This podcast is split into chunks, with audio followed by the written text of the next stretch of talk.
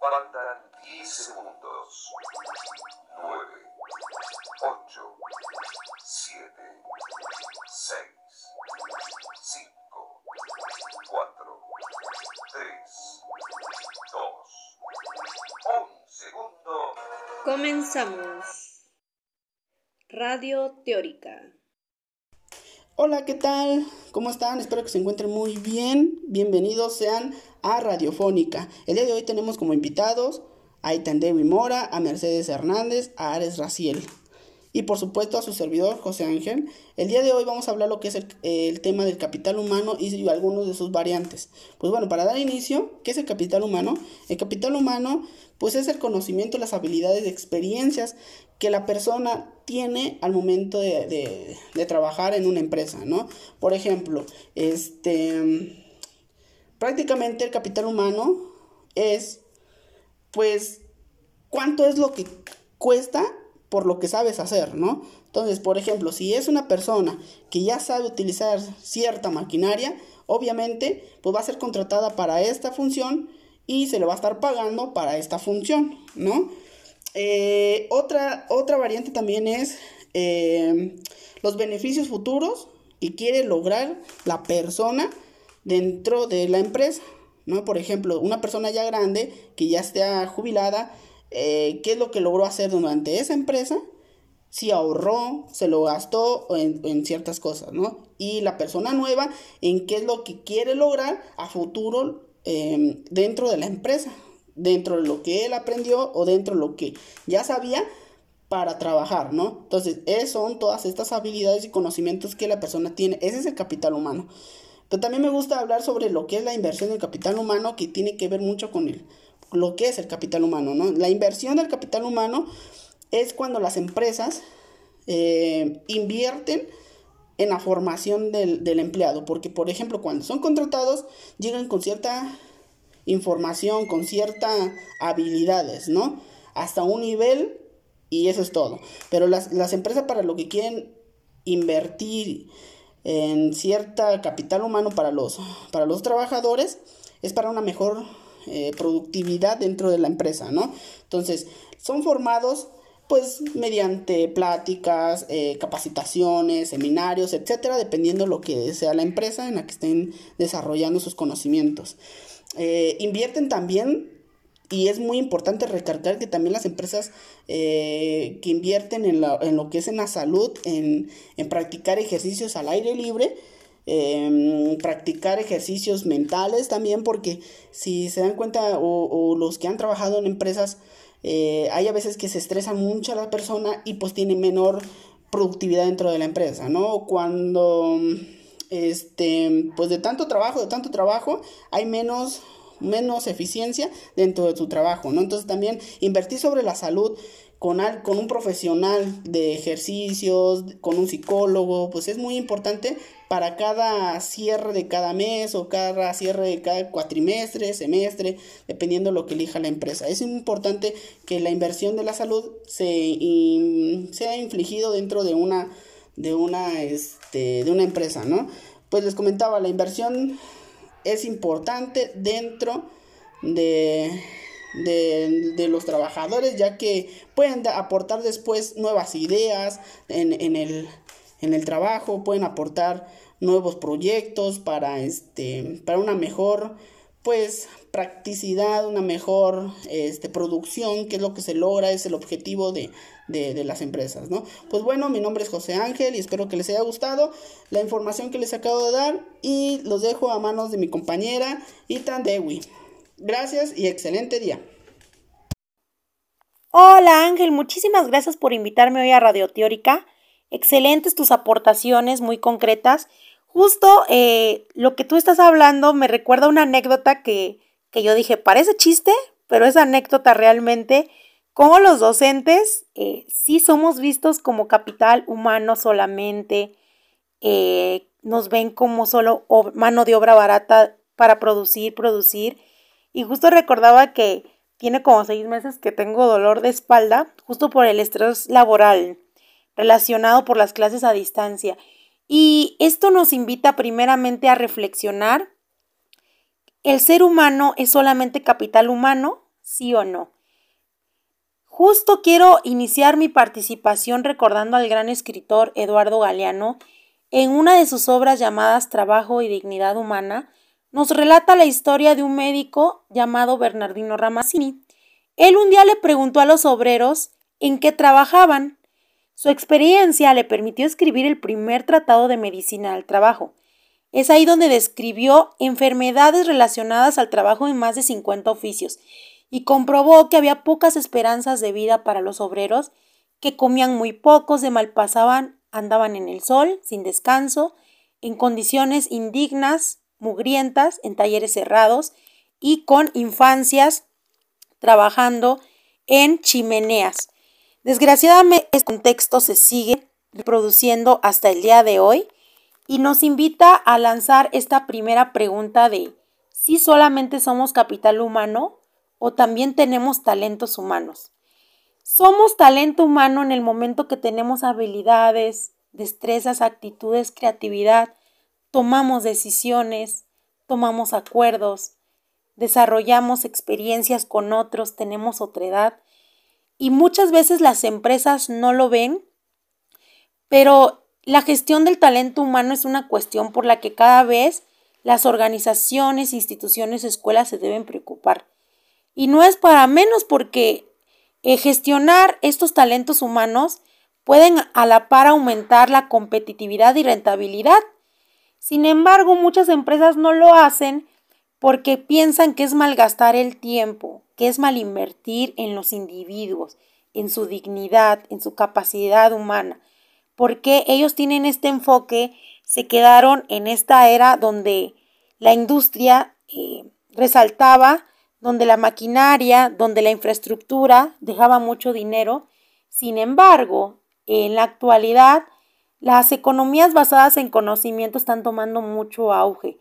Muchísimas, muchísimas eh, eh, noticias nos van informando que la tecnología, el conocimiento, sirve para este crecimiento económico de las sociedades, de los países, pero también hay otra, hay otra antítesis, ¿no? Hay una, hay una crítica muy fuerte a la teoría del capital, donde se defiende la correlación entre educación y salarios.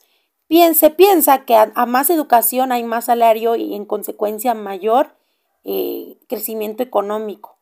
Pero también eh, hay países que demuestran lo contrario, que aunque tengan educación, salarios, no hay crecimiento económico a causa de muchos factores y tiene que ver esto, ¿no? Esto del talento humano, de creer en los seres humanos, de creer en sus capacidades, de creer que son humanos, que no solamente son máquinas de producir. Y justo esto de inversión nos habla de que se debe eh, valorar la mano de obra de las personas. Se debe valorar sus niveles de estudios, sus niveles, sus capacidades y pues bueno, nos invita a reflexionar que, que no solamente como educadores debemos educar a las próximas generaciones como mano de obra barata, sino también como personas críticas, capaces de cambiar su entorno. Pero en ese sentido le dejo la palabra a mi compañero Raciel para ver qué más nos puede decir. Gracias. Muchas gracias, Cita. Y bueno, continuamos con noticias que realmente impactan a la sociedad e informan la realidad.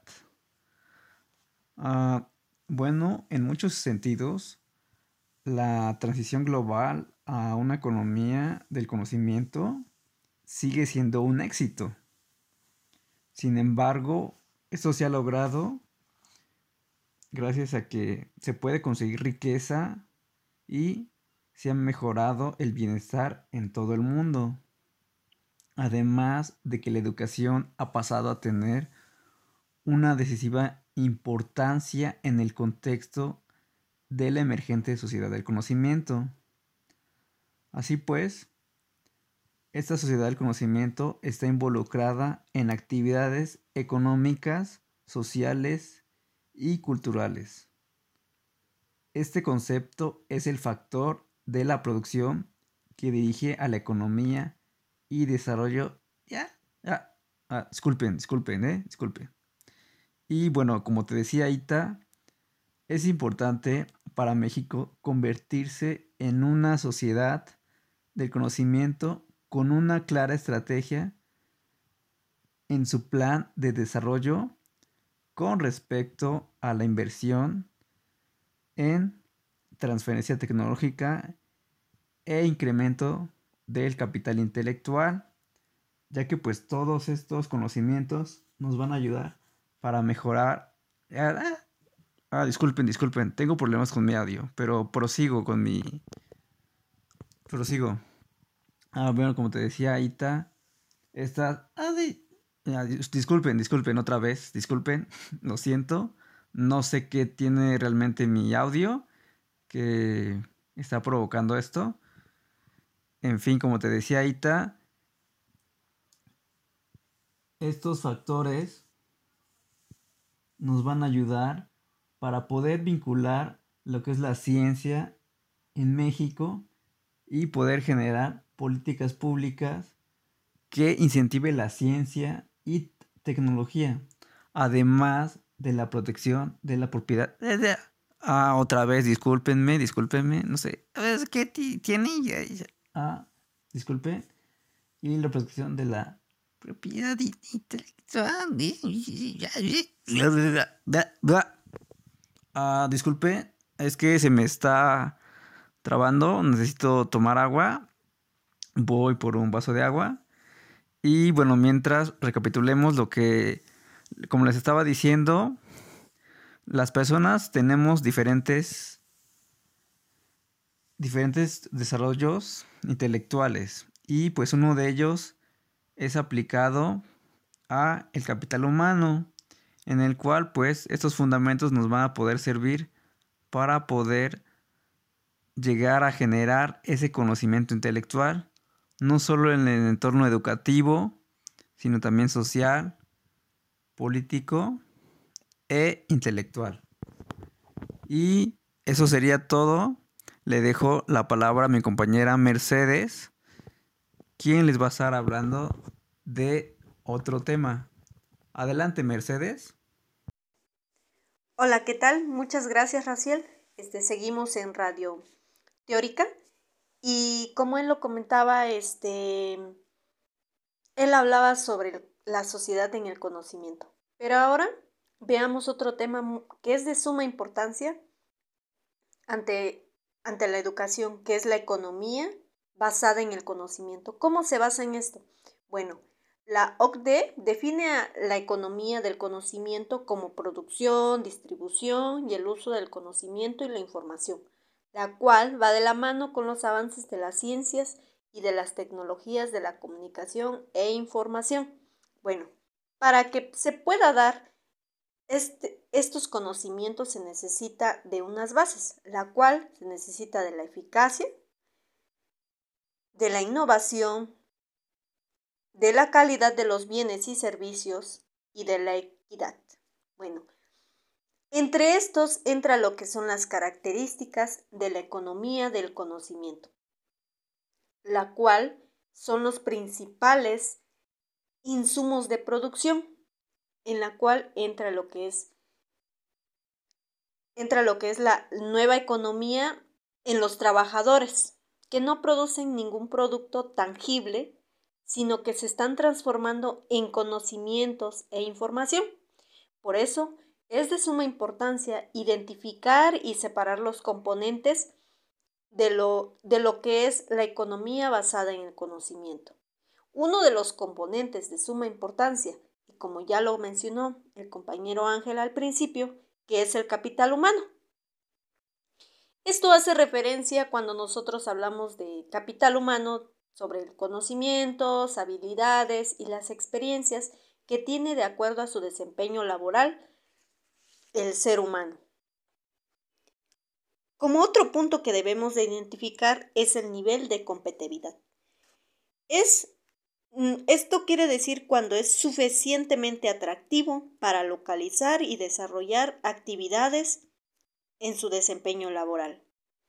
También habla sobre el marco institucional y un capital social. Esto hace referencia sobre la confianza que hay entre el conjunto de trabajadores. Y innovación en la capacidad de emprender algo nuevo.